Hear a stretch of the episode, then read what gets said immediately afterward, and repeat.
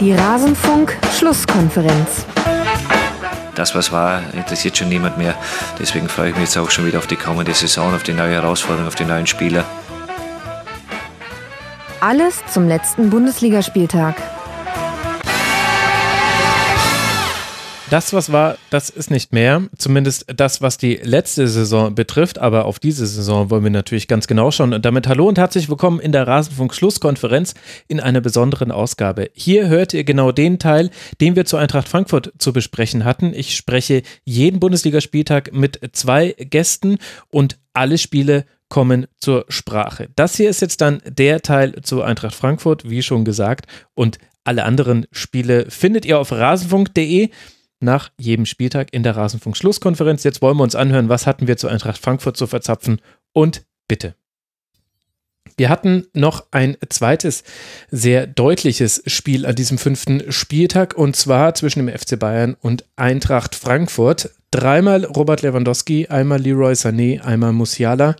Das sind die Torschützen und es hätten ehrlicherweise auch noch mehr sein können. Zum Beispiel Leon Goretzka, der komplett allein vor Trapp aufgetaucht ist, kurz vor Spielende. Am Ende war es dann ein 5 zu 0 von den Bayern gegen die Eintracht. Fast schon ein traditionelles Ergebnis unter Adi Hütter, also dass die Eintracht fünf Tore fängt gegen die Bayern. Da gab es jetzt schon eine ganze Reihe von Spielen, bei denen das so war.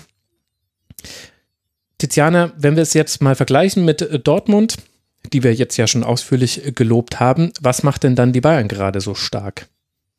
Ja, also sowohl die Offensive als auch die Defensive ist einfach aktuell, also in Deutschland die beste, international sagen ja viele auch immer noch das beste Team. Ähm, also klar, offensiv hat man eben Leute dabei wie Lewandowski, äh, man kann jemanden wie Leroy Sané mal schnell reinbringen, man hat einen Kimmich, der wieder, finde ich, extrem solide und super gespielt hat. Dann hast du aber halt eben auch eine Verteidigung und die wird dann auch oft, finde ich, bisschen, ja, ähm, nicht oft genug positiv benannt und zwar mit Alaba und Boateng, die halt auch sehr oft die Frankfurter ins Abseits gebracht haben und ja wieder sehr sehr solide auch hinten standen. Also mhm. du gibst ja auch dem Gegner gar nichts eigentlich an die Hand. Sowohl offensiv bist du halt sehr ja äh, eiskalt, machst du halt deine Chancen und hinten machst du aber halt auch nichts offen. Also es gibt keine Möglichkeiten für den Gegner. Und das finde ich, deswegen finde ich eben auch, dass die Bayern im Moment halt einfach zu Recht auch die sind ja noch nicht Erster, aber bald wahrscheinlich wieder Erster naja. sind. Über Leipzig werden wir ja gleich noch sprechen. Also zumindest sind sie sehr nah dran mit 22 Toren nach fünf Spielen, was halt wirklich schon grotesk ist. Und äh, Robert Lewandowski jetzt mit zehn Toren nach äh, fünf Spielen. Das ist äh, natürlich auch irgendwie auf seine Art und Weise albern. Zeugt ja aber logischerweise auch von der Qualität, die auch mal wieder den Unterschied gemacht hat. Also Anne, ich weiß nicht, wie du das Spiel in den größeren Kontext setzt. Also klar hat Eintracht Frankfurt da jetzt nicht brilliert. Ich fand, dass die Lücken, die man gelassen hat, aber jetzt gar nicht so riesig waren. Also das waren so Lücken, die halt auch halt vielleicht zwei oder drei Mannschaften in dieser Liga so bestrafen, nämlich Bayern, Leipzig und Dortmund. Und da spielt halt gerade Robert Lewandowski eine Rolle, weil er so einen guten ersten Kontakt hat. Und dann steht halt Hasebe einen halben Meter zu weit weg. Ja, und dann ist er, ist er durch. Ja, ich glaube, die Tore, die Frankfurt gefangen hat in der ersten Halbzeit, die ähm, ja, können noch irgendwie passieren so. Also das 1-0 war ein langer Ball von Trapp, der dann irgendwie abgeköpft wurde und dann keinen Zugriff auf den zweiten Ball bekommen und dann äh, wurde eben die Hintermannschaft ausgespielt. Ja, war Ilsanker schon das erste Mal so ein bisschen passiv, das passiert halt. Dann äh, ein Gegentor nach einer Standardsituation, das kann dann auch passieren, aber was mich dann auch aus Frankfurter Sicht am meisten gestört hätte, war dann ähm, die Entstehungsgeschichte der äh, Gegentore in der zweiten Halbzeit. Also ähm, bei dem, bei dem 3-0 wieder durch Lewandowski. Ähm, da hat sich Hinteregger zu sehr nach hinten fallen lassen, äh, ohne irgendwie äh, den, den späteren Torschützen dann zu attackieren. Ähm, ich glaube, dann beim 5-0 ähm, gab es diesen Antritt von Kimmich und einen guten Pass.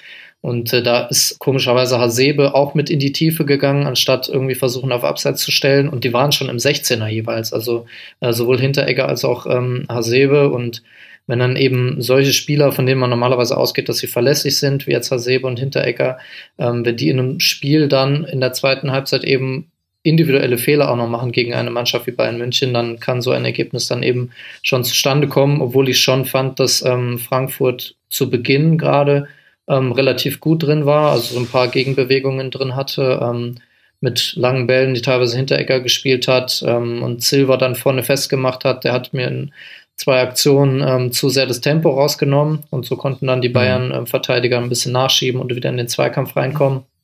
Äh, von daher war das anfangs echt okay und dann am Ende natürlich mit 0 zu 5 aus Frankfurter Sicht wahrscheinlich sehr hoch, aber äh, in der aktuellen Form gegen Bayern München dann irgendwo auch ähm, nachvollziehbar, weil die wirklich äh, mit dieser Qualität dann äh, jeden Gegner auch äh, ja, so herspielen können.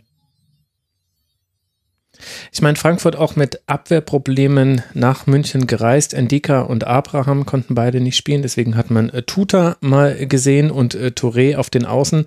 Das waren dann auch schon zwei Spieler, die ordentlich zu tun hatten in dieser Partie. Dann vielleicht auch die erste Partie, bei der die Doppelsechs zwischen Rode und Ilsanker mal nicht so gut funktioniert hat gegen den Ball. Also zentral, unter anderem beim 1 zu 0 hatte Bayern zentral eine 3 gegen 2 Überzahl, auch wenn da ein Ballverlust äh, nach einem ungenauen Schlag von Trapp voranging. Aber das möchtest du eigentlich nicht unbedingt haben in deinem Spielaufbau. Das war schon ein bisschen offen, aber das kommt halt mit dazu zu dieser Niederlage, bei der ich aber auch das Gefühl hatte, dass die Abstimmung in manchen Teilen noch nicht so gut funktioniert. Also die von dir angesprochenen Kontersituationen, das sah so oft nach Dingen aus, die Hoffenheim viermal verwandelt hat gegen Bayern am dritten Spieltag oder zweiter Spieltag war es, glaube ich, schon genau, zweiter Spieltag war es. Und da war das Timing zwischen Dost und Silva nicht gut und Dost hat auch Silva manchmal total allein gelassen. Silva hat auch manchmal wie du gesagt hast, das Tempo rausgenommen.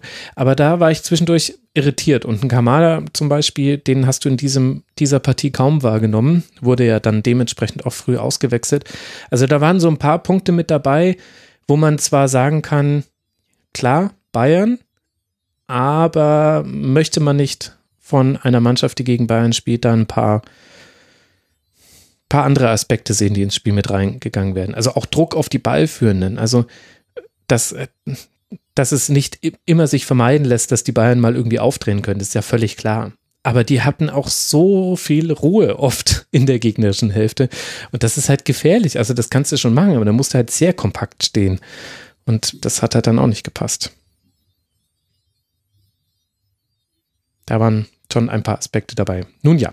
Aber unter der Woche ja auch 4 zu 0 gegen Atletico, das zeigt so ganz schlecht drauf, sind die Bayern jetzt äh, gerade auch nicht. Für Eintracht Frankfurt geht es jetzt äh, dann weiter zu Hause gegen Werder Bremen und dann in Stuttgart beim VfB Frankfurt. Ja, erst jetzt zum ersten Mal geschlagen in dieser Liga, das dürfen wir ja auch nicht vergessen. Zwei Siege, zwei Unentschieden. Das bisher und über die Bayern haben wir schon gesprochen. Die liegen ein Pünktchen hinter Rasenballsport Leipzig. Und damit endet unser Teil zu Eintracht Frankfurt aus der dieswöchigen Rasenfunk-Schlusskonferenz. Wenn euch auch die anderen Spiele interessieren oder der Schwerpunkt, den wir reihum auf jeden Verein einmal legen in der Bundesliga-Saison, nein, sogar häufiger als einmal, dann könnt ihr gerne auf rasenfunk.de mal in die aktuellste Schlusskonferenz reinhören. Es gibt außerdem noch das zeitlose Tribünengespräch und immer wieder Kurzpässe im Rasenfunk findet also jeder etwas, der sich für Fußball interessiert und der Lust auf das Medium Podcast hat. Ich danke für eure Aufmerksamkeit, würde mich freuen, wenn ihr auch an anderer Stelle mal reinhört. Bis bald mal wieder hier im Rasenfunk. Macht's gut. Ciao.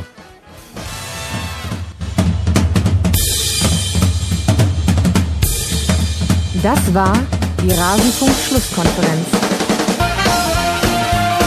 Wir gehen nun zurück in die angeschlossenen Funkhäuser.